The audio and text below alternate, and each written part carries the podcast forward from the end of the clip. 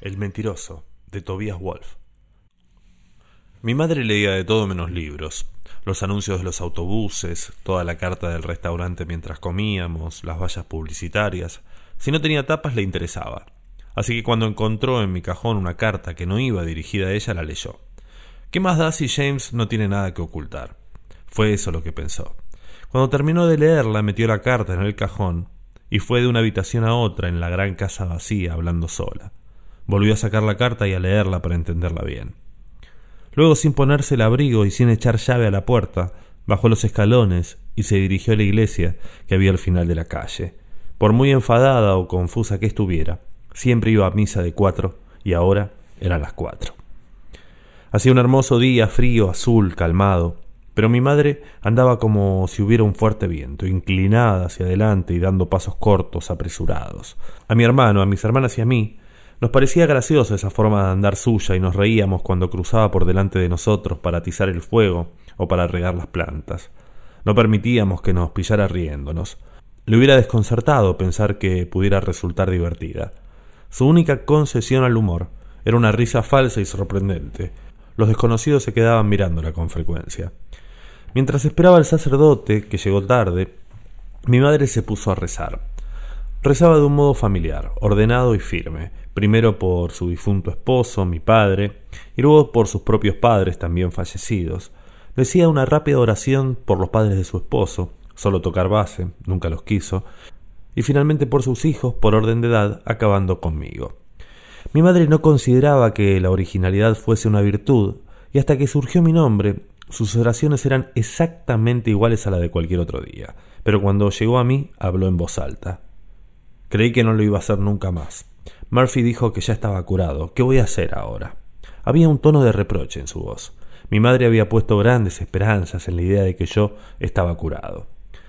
Consideraba mi curación como una respuesta a sus plegarias y en acción de gracias había mandado mucho dinero a la misión india tomasiana, dinero que había estado ahorrando para hacer un viaje a Roma. Se sintió estafada y así lo manifestó. Cuando entró el sacerdote, mi madre se sentó en el banco y siguió la misa con gran concentración. Después de la comunión empezó a preocuparse de nuevo y regresó directamente a casa sin pasarse a hablar con Francis, la mujer que siempre la abordaba después de misa para contarle todos los horrores que le habían hecho los comunistas, los adoradores del diablo, los rosacruces. Francis la vio marchar frunciendo el ceño. Una vez en casa, mi madre sacó otra vez la carta de mi cajón y se la llevó a la cocina. La sostuvo sobre la estufa, sujetándola con las uñas y mirando hacia otro lado para no sentirse atraída de nuevo por el contenido. Y la prendió fuego. Cuando empezó a quemarse los dedos, la tiró en la pila y la miró mientras se ennegrecía. Se estremecía y se cerraba sobre sí misma como un puño. Luego abrió el grifo para que las cenizas se fueran por el desagüe y telefoneó al doctor Murphy. La carta era para mi amigo Ralphie. Antes vivía al otro lado de la calle, pero luego se había trasladado a Arizona. La mayor parte de la carta describía una excursión a Alcatraz que habíamos hecho los de mi clase. Eso estaba bien. Lo que le horrorizó a mi madre era el último párrafo en el que decía que ella había estado escupiendo sangre y que los médicos no estaban seguros de qué le pasaba, pero esperábamos que no fuera nada grave. Esto no era verdad. Mi madre se enorgullecía de su estado físico se consideraba tan fuerte como una mula. Estoy sana como una mula, decía cuando le preguntaban por su salud. Yo llevaba varios años diciendo cosas desagradables que no eran verdad. Y esta costumbre mía irritaba enormemente a mi madre, tanto como para decidirla a mandarme al doctor Murphy, en cuya consulta me encontraba sentado mientras ella quemaba la carta. El doctor Murphy era nuestro médico de cabecera y no tenía estudios de psicoanálisis, pero se interesaba por las cosas de la mente, como él decía. Me había tratado de apendicitis, amigdalitis, y mi madre pensaba que podría introducir la verdad en mi mente con la misma facilidad con la que extirpaba cosas de mi cuerpo. Una esperanza, esta, que el doctor Murphy realmente no compartía. Básicamente deseaba conseguir que yo entendiera lo que hacía y últimamente estaba llegando a la conclusión de que yo comprendía lo que hacía todo lo bien que llegaría a comprenderlo nunca. El doctor Murphy escuchó a mi madre mientras ésta le contaba la historia de la carta y lo que había hecho yo con ella. Sentía curiosidad por saber las palabras que yo había utilizado y se irritó cuando ella le dijo que la había quemado.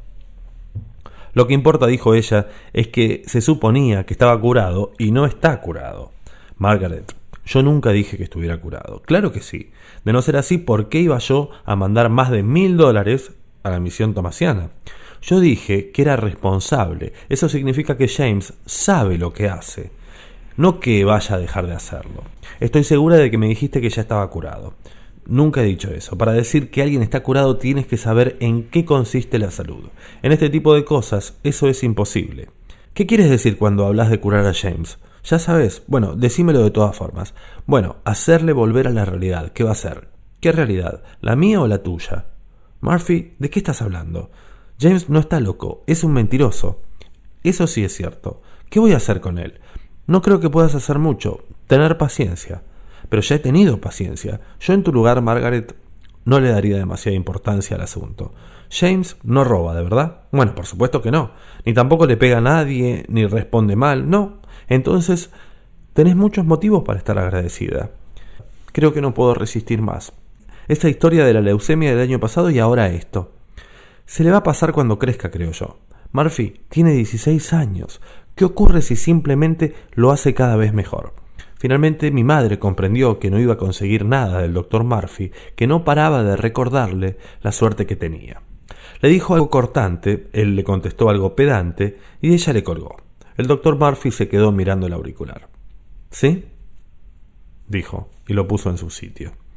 Se pasó la mano por la cabeza, una costumbre que le había quedado de los tiempos que tenía pelo. Para demostrar que lo llevaba bien, bromeaba a menudo acerca de su calvicie, pero yo tenía la impresión de que le molestaba profundamente. Mirándome desde el otro lado de la mesa, debió desear no haberme aceptado como paciente. Tratar al hijo de un amigo era como invertir el dinero de un amigo. No hace falta que te diga quién era. Asentí. El doctor Murphy apartó su silla y la hizo girar para mirar por la ventana que tenía a su espalda y que ocupaba absolutamente toda la pared. Todavía había algunos veleros en la bahía, pero todos venían hasta la costa. Una niebla gris y algodonosa había cubierto el puente y avanzaba rápidamente. El agua parecía en calma desde aquí arriba, pero cuando me fijé vi manchitas blancas por todas partes, así que debía estar bastante picada. Me sorprendes, dijo. Mira que dejar algo así donde ella pudiera encontrarlo. Si realmente no puedes evitar hacer esas cosas, por lo menos podrías ser amable y hacerlas discretamente. No es fácil para tu madre, habiendo muerto tu padre y estando tan lejos todos los demás. Lo sé.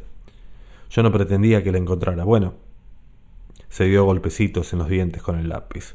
No estaba convencido profesionalmente, pero personalmente puede que sí.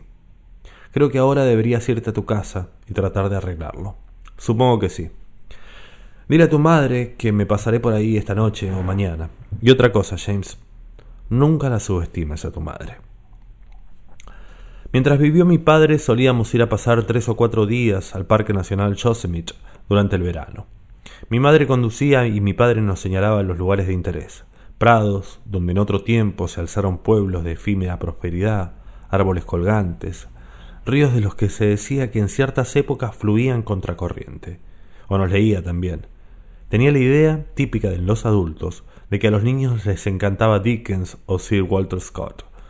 Nosotros cuando íbamos sentados en el asiento de atrás con las caras serias y atentas, mientras nuestras manos y pies empujaban, pellizcaban, pisaban, golpeaban, pateaban. Una noche un oso entró en nuestro campamento, justo después de cenar. Mi madre había hecho un guiso de atún y debió olerle como algo por lo que valía la pena morir. Entró en el campamento mientras estábamos sentados alrededor del fuego y se quedó de pie balanceándose hacia atrás y hacia adelante. Mi hermano Michael fue el primero en verle y me dio un codazo. Luego le vinieron mis hermanas y chillaron. Mi madre y mi padre estaban de espaldas. Pero mi madre debió intuir lo que pasaba porque inmediatamente dijo, Shh, no griten, lo pueden asustar. Y ya saben lo que pasa si lo asustan. Vamos a ponernos a cantar y se va a ir. Cantamos rema, rema, rema, en tu barca rema, rema. Pero el oso no se iba. dio varias vueltas en torno a nosotros, poniéndose de manos de vez en cuando para olfatear el aire. A la luz de la hoguera yo veía su cara de perro y los músculos que rodeaban bajo la piel suelta como piedras dentro de un saco. Cantábamos más fuerte mientras él se movía en círculo, acercándose cada vez más. Bueno, dijo mi madre, ya está bien. Se levantó bruscamente, el oso se detuvo y la observó. Te vas de acá, dijo mi madre. El oso se sentó y miró a un lado y a otro. Te vas de acá, repitió ella y se agachó y agarró una piedra. No, no, no, Margaret, dijo mi padre. Ella tiró la piedra con fuerza y le dio al oso en el vientre. Ella tiró la piedra con fuerza y le dio al oso en el vientre. Incluso a la tenue luz del fuego vi el polvo que salía de su piel. Gruñó y se irguió todo lo alto que era. ¿Vieron? gritó mi madre. Está asqueroso, asqueroso.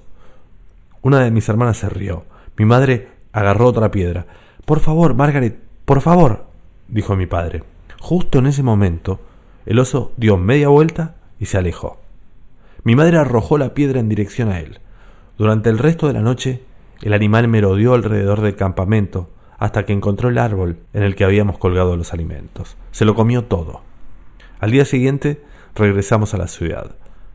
Podíamos haber comprado comida en el valle, pero mi padre quería marcharse y no se dio ningún argumento. En el viaje de regreso trató de animarnos gastando bromas, pero Michael y mis hermanas lo ignoraron y miraron por las ventanillas con caras de piedra. La relación entre mi madre y yo nunca fue fácil, pero yo no la subestimaba, como decía el doctor Murphy. Era ella la que me subestimaba a mí. Cuando era pequeño, ella sospechaba que era demasiado delicado porque no me gustaba que me lanzaran al aire y porque cuando la veía a ella y a los demás preparándose para una riña general, yo encontraba un sitio donde esconderme. Si conseguían arrastrarme a la trifulca, siempre salía herido, un rodillazo en el labio, un dedo torcido, la nariz sangrando, y esto también me lo reprochaba mi madre como si yo le hiciera adrede para no jugar. Sospechaba de mí también en otros sentidos. Por ejemplo, no podía irme al cine sin que ella me examinara los bolsillos para asegurarse de que llevaba suficiente dinero para la entrada. Cuando me iba al campamento de verano, me abría la mochila delante de todos los chicos que estaban esperando el autobús. Hubiera preferido marcharme sin el saco de dormir y unas cuantas mudas de ropa que había olvidado meter, antes de quedar así en ridículo. Su desconfianza era lo que me volvía a mí olvidadizo. Además, Pensaba que era insensible por lo que sucedió el día que murió mi padre y luego en el funeral. No lloré en el funeral y mostré signos de aburrimiento durante la elegía, jugueteando con el libro de los himnos.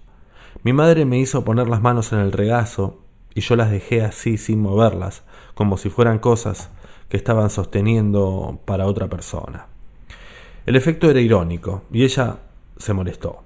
Tuvimos una especie de reconciliación unos días más tarde cuando yo cerré los ojos en el colegio y me negué a abrirlos. Después de que varios profesores primero y luego el director fracasaran en su intento de convencerme de que les mirara, o de que mirase una recompensa que afirmaban tener en la mano, me llevaron a la enfermería del colegio, la cual trató de abrirme los párpados a la fuerza y me arañó seriamente uno de los ojos. El ojo se me hinchó y yo me puse muy rígido. Al director le entró pánico y llamó a mi madre, la cual vino a recogerme. Me negué a hablarle, a abrir los ojos o a doblarme, por lo que tuvieron que ponerme tumbado en el asiento trasero. Y cuando llegamos a mi casa, mi madre tuvo que subirme todos los escalones de la entrada uno a uno. Luego me echó en el sofá y estuvo toda la tarde tocando el piano para mí. Finalmente abrí los ojos. Nos abrazamos y lloré. Mi madre no creyó en mis lágrimas, pero las aceptó porque sabía que yo las había significado en el honor suyo. También mis mentiras nos separaron y el hecho de que mis promesas de no volver a mentir no parecían significar nada para mí. A menudo mis mentiras llegaban a ella de manera muy embarazosa. Por ejemplo, la gente la paraba en la calle para decirle que lamentaba mucho que en el barrio a nadie le gustaba poner a mi madre en una situación violenta, y esto dejó de ocurrir una vez que todo el mundo se enteró de lo que me pasaba pero no había forma de salvarla de los desconocidos. El verano, después de morir mi padre, fui a pasar una temporada con mi tío en Reading, y cuando volví me encontré inesperadamente con que mi madre había venido a recibirme a la estación de autobuses. Traté de alejarme del caballero que había viajado a mi lado, pero no pude quitármelo de encima. Cuando vio que mi madre me abrazaba, se acercó, le dio su tarjeta y le dijo que le llamara si las cosas empeoraban. Ella le devolvió la tarjeta y le contestó que no se metiera donde nadie lo llamaba. Más tarde, camino a casa, me hizo repetirle lo que le había dicho yo al hombre. Sacudió la cabeza. No es justo que le cuentes a la gente cosas como esas, dijo, les confundes. A mí me parecía que era mi madre la que había confundido al hombre, no yo, pero no se lo dije. Reconocí que no debía decir esas cosas y le prometí que no volvería a hacerlo, promesa que rompí tres horas después en una conversación con una mujer en el parque. No solamente eran las mentiras lo que preocupaba a mi madre, era la morbosidad de las mismas. Ese era el verdadero problema entre nosotros como lo había sido entre ella y mi padre. Mi madre trabajaba como voluntaria en el hospital infantil y en el comedor de San Antonio y hacía colectas para la Sociedad de San Vicente de Paul. Ponía velas a los santos. Mi hermano y mis hermanas salían a ella en ese aspecto. Mi padre gozaba, maldiciendo, el lado oscuro de la vida. Nunca se sentía más vivo que cuando estaba indignado por algo. Por esa razón, el acto más importante del día para él era la lectura del periódico vespertino.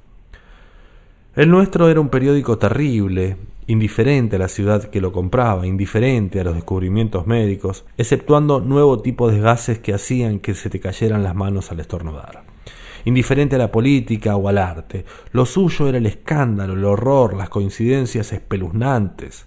Cuando mi padre se sentaba en el cuarto de estar con el periódico, mi madre se quedaba en la cocina y mantenía a los niños entretenidos, a todos menos a mí, porque yo era un niño tranquilo, que se divertía solo.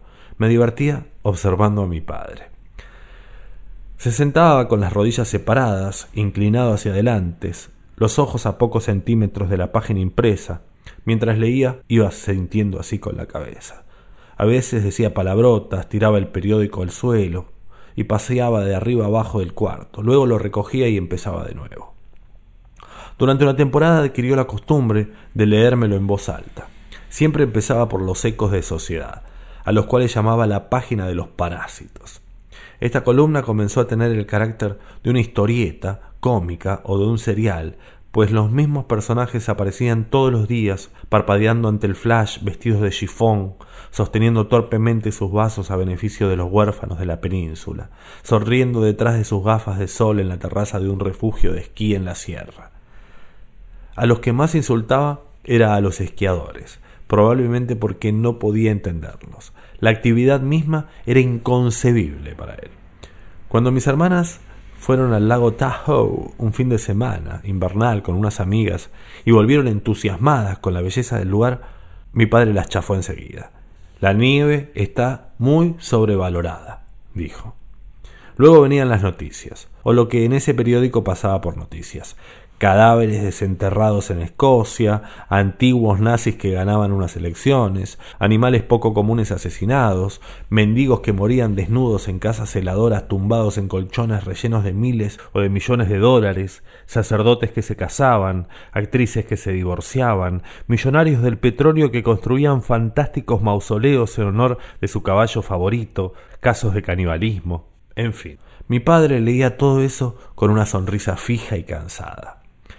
Mi madre le animaba a defender alguna causa, a unirse a algún grupo, pero él no quería. Se sentía incómodo con la gente que no era de la familia. Él y mi madre raras veces salían y raras veces recibían invitados, excepto en las grandes fiestas nacionales o en las grandes fiestas privadas. Sus invitados eran siempre los mismos, el doctor Murphy y su esposa, y varios otros amigos que conocían desde la infancia.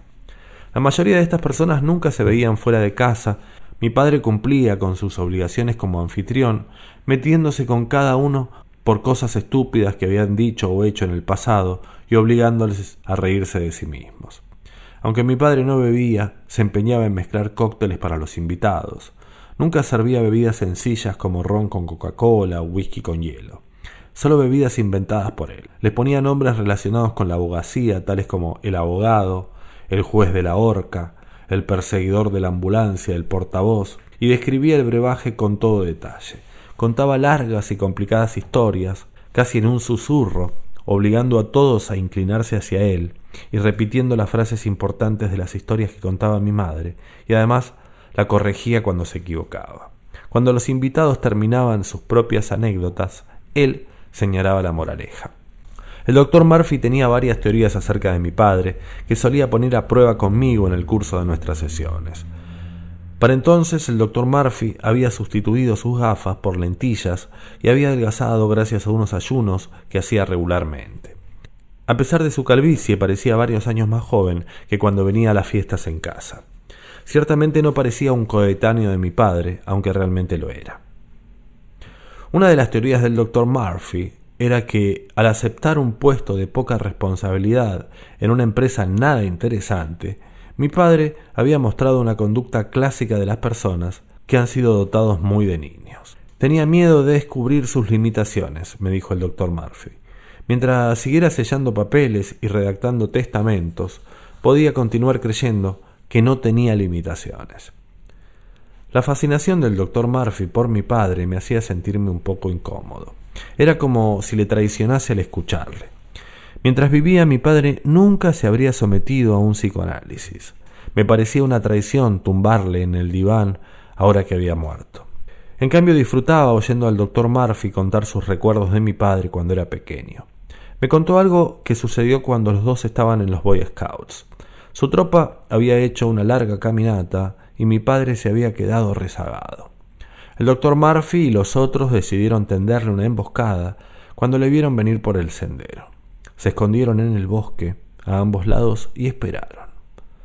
Pero cuando mi padre pasó junto a ellos, ninguno se movió ni hizo ruido, y él siguió su camino, sin enterarse de que estaban ahí.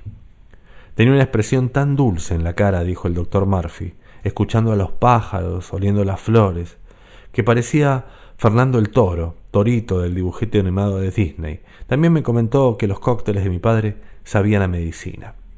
Mientras yo volvía a casa en bicicleta al salir de la consulta del doctor Murphy, mi padre, digo mi madre, estaba angustiada. Se sentía terriblemente sola, pero no llamó a nadie, porque también se sentía fracasada. Mis mentiras tenían ese efecto sobre ella. Se las tomaba como si fuesen una ofensa personal. En tales momentos no pensaba en mis hermanas, estaba felizmente casada una, la otra alumna brillante en Fordham.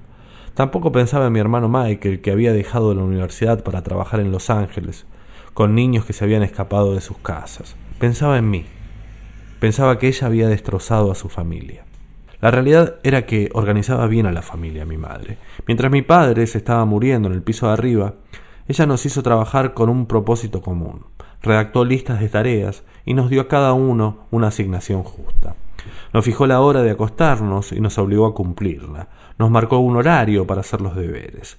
Responsabilizó a cada niño del que le seguía en edad y a mí me regaló un perro.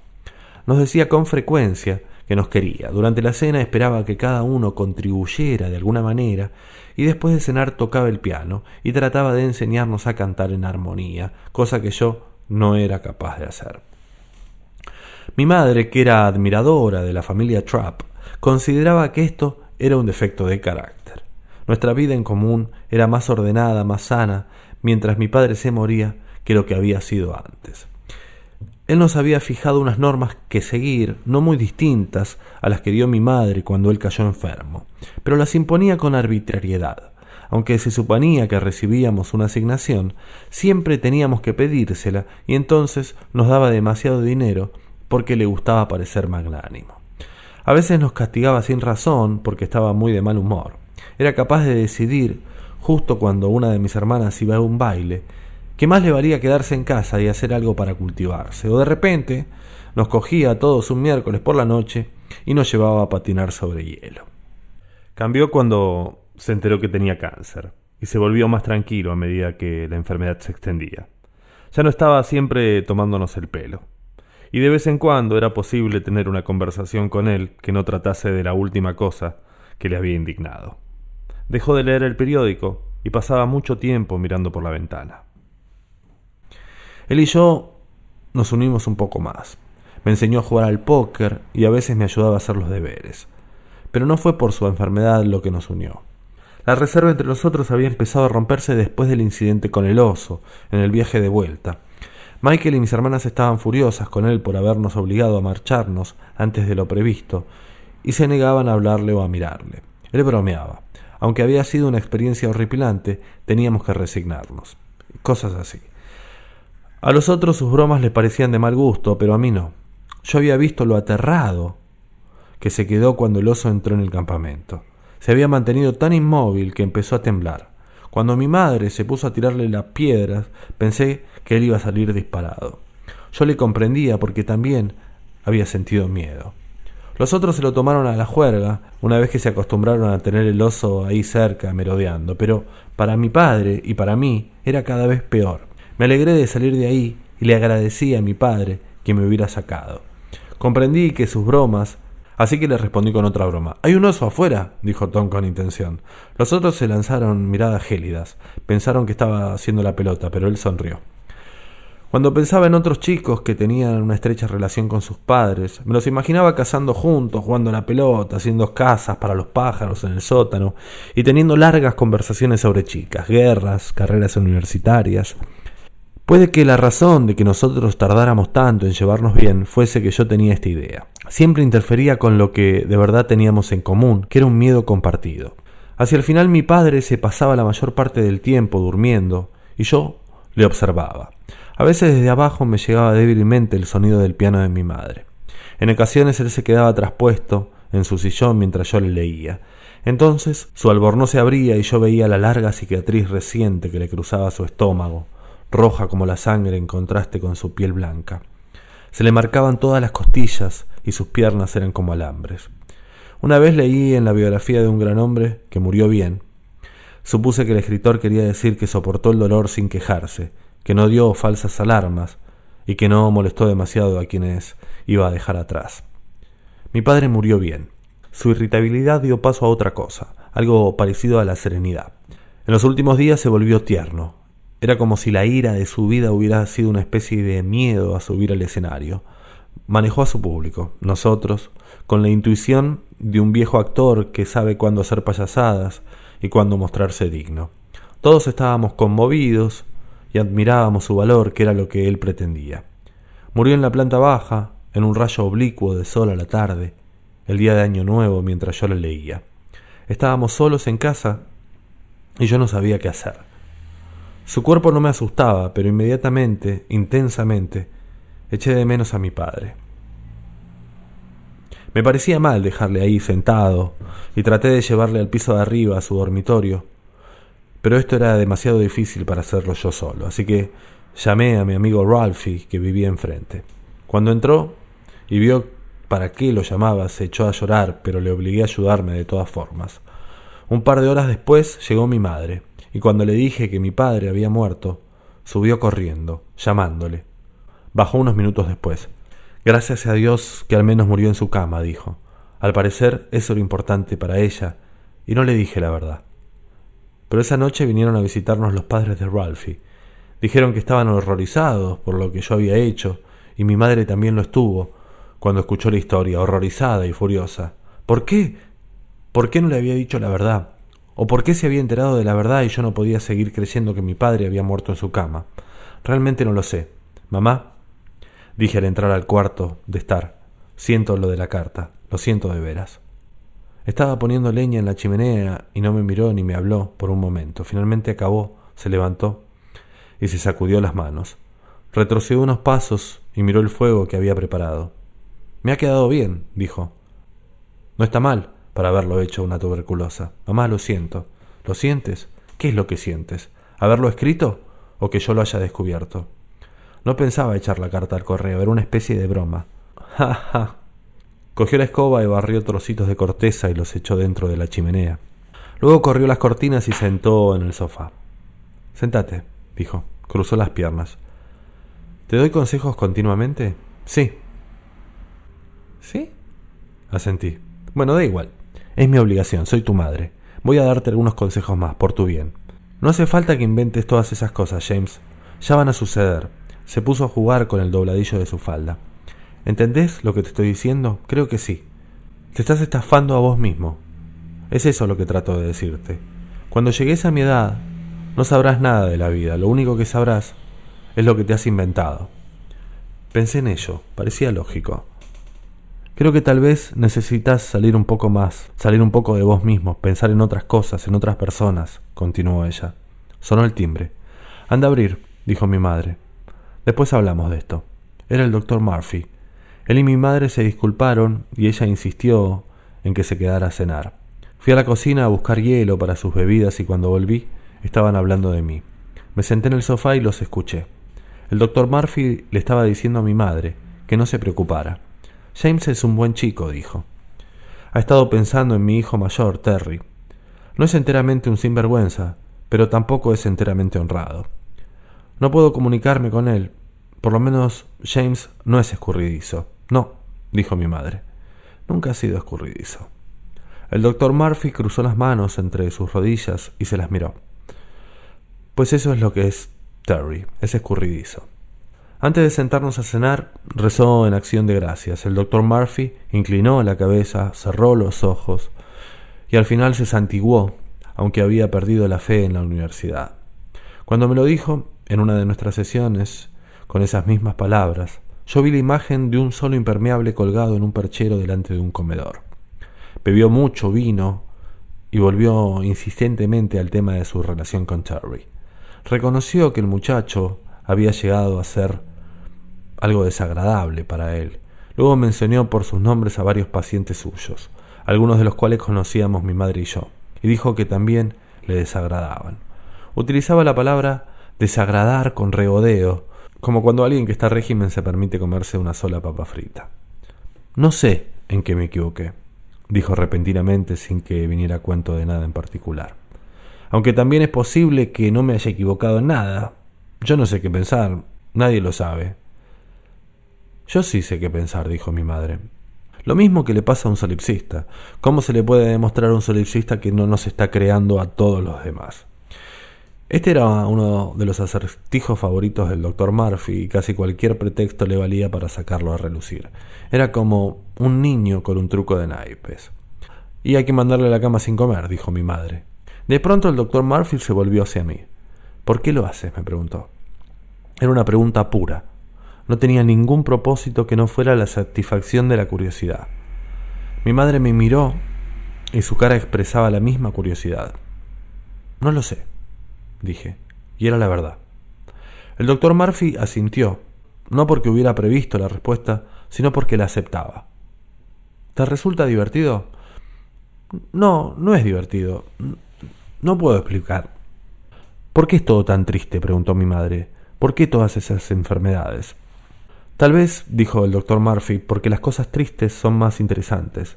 Para mí no, para mí tampoco, dije yo. Simplemente me sale así.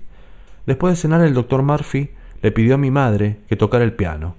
Quería cantar especialmente Ven a casa, Avi. La luz de la escalera está encendida. Es anticuaya, dijo mi madre. Se levantó, dobló cuidadosamente la servilleta y la seguimos hasta el cuarto de estar. El doctor Murphy se quedó de pie detrás de ella mientras mi madre se preparaba. Luego cantaron Ven a casa, Avi. La luz de la escalera está encendida. Y yo lamenté no tener voz porque sonaba preciosa. Vamos, James, dijo el doctor Murphy, mientras mi madre tocaba los últimos acordes. ¿Es que estas viejas canciones no son lo bastante buenas para vos? No sabe cantar sencillamente, dijo mi madre. Cuando el doctor Murphy se fue, mi madre encendió la chimenea y luego hizo más café. Se dejó caer en el sillón, medio tumbada, estirando las piernas y moviendo los pies hacia adelante y hacia atrás. Ha sido divertido, dijo. Papá, ¿y tú hacías cosas así alguna vez? Unas cuantas veces cuando empezamos a salir. Creo que nunca le gustaron. Él era un poco como vos. Me pregunté si mis padres habían tenido una buena relación. Él la admiraba y le gustaba mirarla. Todas las noches a la hora de cenar nos hacía correr los candelabros ligeramente a la izquierda o a la derecha del centro para poder verla al otro extremo de la mesa y todas las noches, cuando ella ponía la mesa, volvía a colocarlos en el centro. No parecía echarle mucho de menos, pero la verdad es que yo no lo sabía, aunque así fuera, además tampoco yo le echaba tanto de menos, no como antes. La mayor parte del tiempo pensaba en otras cosas. James. Esperé. He estado pensando que quizás te gustaría ir a pasar un par de semanas con Michael. ¿Y el colegio? Bueno, yo ya voy a hablar con el padre McSorley no le va a importar, puede que este problema se resuelva solo si empiezas a pensar en otras personas. Ya lo hago. Quiero decir, que ayudes a otros como lo hace Michael. No tienes que ir si no te apetece. Me parece bien. De verdad, me gusta ir a ver a Michael. No estoy tratando de librarme de vos, ¿eh? No, no, ya lo sé. Mi madre se desperezó, luego dobló las piernas debajo de sí, bebió un sorbo de café ruidosamente. ¿Qué significa esa palabra que usó Murphy? ¿Sabes cuál digo? ¿Paranoico? Es cuando alguien cree que todo el mundo le persigue. Como esa mujer que siempre te agarra después de misa, Francis. No, no, no me refiero a paranoico. Todo el mundo sabe lo que eso significa. Era sol... Ah, solipsista. Un solipsista es alguien que piensa que él crea todo lo que le rodea. Mi madre asintió y sopló su café, luego dejó la taza sin haber bebido. Preferiría ser paranoica. ¿Crees que Francis lo es realmente? Por supuesto, no hay duda. Quiero decir, ¿crees que está verdaderamente enferma? Eso es lo que quiere decir paranoico, estar enfermo. ¿Tú qué creías, mamá? ¿Por qué estás tan enfadado? No, no, no estoy enfadado. Bajé la voz, no estoy enfadado. Pero tú no creerás esas historias que te cuenta, ¿verdad? Bueno, no, no, no exactamente. Yo creo que no sabe lo que dice, solo quiere que alguien le escuche. Probablemente vive completamente solo, en un cuartucho. Así que es una paranoica. Fíjate vos qué cosas. Y yo sin tener ni idea. James, tenemos que rezar por ella. ¿Te vas a acordar de hacerlo? Asentí.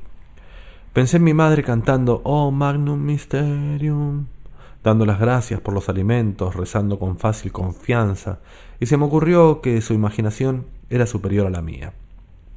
Ella podía imaginar las cosas uniéndose, no haciéndose pedazos. Mi madre me miró y yo me encogí. Sabía exactamente lo que iba a decir. Hijo, ¿sabes cuánto te quiero? Al día siguiente por la tarde tomé el autobús a Los Ángeles. Me apetecía el viaje la monotonía de la carretera y de los campos vacíos a ambos lados. Mi madre cruzó conmigo el largo vestíbulo abierto. La estación estaba abarrotada de gente y resultaba agobiante. ¿Estás seguro de que este es el autobús que tenés que coger? me preguntó en el andén. Sí. ¿Parece tan viejo? Mamá. Bueno, de acuerdo. Me atrajo hacia sí, me besó, luego me retuvo un segundo más para demostrarme que su abrazo era sincero, no como el de todo el mundo, sin darse cuenta de que todo el mundo hace lo mismo.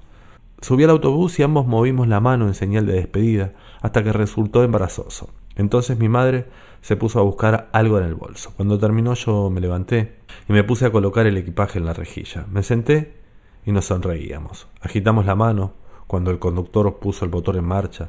Nos encogimos de hombros cuando se levantó repentinamente para contar a los pasajeros. Nos despedimos de nuevo cuando volvió a sentarse. Cuando el autobús partió, mi madre y yo nos estábamos mirando con auténtico alivio.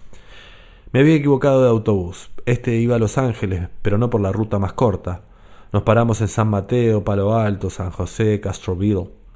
Cuando salimos de Castroville empezó a llover con fuerza. Mi ventanilla no cerraba del todo y un fino reguero de agua resbalaba por la pared y caía sobre mi asiento. Para no mojarme tenía que mantenerme apartado de la pared e inclinado hacia adelante. Llovía cada vez más. El motor del autobús sonaba como si estuviera deshaciéndose. En Salinas, el hombre que dormía a mi lado se levantó de un salto. Pero antes de que tuviera tiempo de cambiarme de asiento, una mujer enorme, que llevaba un vestido estampado y una bolsa de la compra, ocupó su sitio. Tomó posesión de su asiento y se derramó hasta ocupar la mitad del mío, obligándome a retroceder hasta la pared. Menuda tormenta, dijo en voz alta. Luego se volvió y me miró. ¿Tenés hambre? Sin esperar respuesta, metió la mano en su bolsa, sacó un pedazo de pollo y me lo dio. Vaya por Dios, gritó. Mirá cómo devora el muslo de pollo. Algunas personas se volvieron y sonrieron. Les devolví la sonrisa sin dejar de comer. Cuando terminé el trozo, ella me dio otro y luego otro más. Después empezó a repartir pedazos de pollo a la gente que iba cerca de nosotros. En las afueras de San Luis, el ruido del motor se hizo más fuerte y de repente paró por completo. El conductor se echó hacia un lado de la carretera, se bajó, volvió a subir chorreando de agua. Unos minutos más tarde nos anunció que el autobús se había averiado y que enviaban otro a recogernos. Alguien preguntó cuánto tardaría y el conductor dijo que no tenía ni idea. Tómenselo con calma, gritó la mujer que iba a mi lado. El que tenga prisa por llegar a Los Ángeles debería ir al psiquiatra. El viento soplaba con fuerza alrededor del autobús, empujando cortinas de lluvia contra las ventanillas a ambos lados. El autobús se balanceaba suavemente, fuera la luz era parda y densa. La mujer que iba a mi lado interrogó a todos los que nos rodeaban respecto a sus itinerarios y dijo si conocía o no el lugar donde iban o dónde venían. ¿Y tú? Me dio una palmadita en la rodilla. ¿Tus padres tienen una granja de pollos? Espero que sí. Se rió. Le dije que era de San Francisco. ¿San Francisco? Allí era donde estaba destinado mi marido. Me preguntó qué hacía allí y le dije que trabajaba con refugiados tibetanos. ¿Sí? ¿Y qué haces con una pandilla de tibetanos? Me parece a mí que hay muchos otros sitios donde podrían haber ido, dijo un hombre que iba sentado delante de nosotros. Cruzar la frontera de esa manera. Nosotros no vamos ahí. ¿Qué haces con una pandilla de tibetanos? repitió la mujer. Intento encontrarles trabajo, les busco alojamiento, escucho sus problemas. ¿Entiendes ese habla? Sí, lo hablas bastante bien. Nací y me crié en el Tíbet. Mis padres eran misioneros ahí. Todo el mundo esperó. Los asesinaron cuando entraron los comunistas. La mujer gorda me dio unas palmaditas en el brazo. Estoy bien, estoy bien, le dije. ¿Por qué no nos dices algo en tibetano? ¿Qué quieres que diga? La vaca saltó por encima de la luna. Me observó sonriendo y cuando terminé miró a los otros y movió la cabeza. ¡Qué bonito! Es como música. Decía algo más. ¿Qué cosa? Cualquier cosa. Se inclinaron hacia mí. De pronto las ventanillas quedaron cegadas por la lluvia. El conductor se había dormido y roncaba suavemente mecido por el balanceo del autobús. Fuera la luz cenagosa se volvió amarillo pálido por un instante y se un trueno a lo lejos. La mujer que iba a mi lado se recostó en su asiento y cerró los ojos, y entonces todos los demás hicieron lo mismo, mientras yo les cantaba, en lo que sin duda era una lengua antigua y sagrada. El mentiroso, de Tobias Wolf, del libro Cazadores en la Nieve, Alfaguara 2005.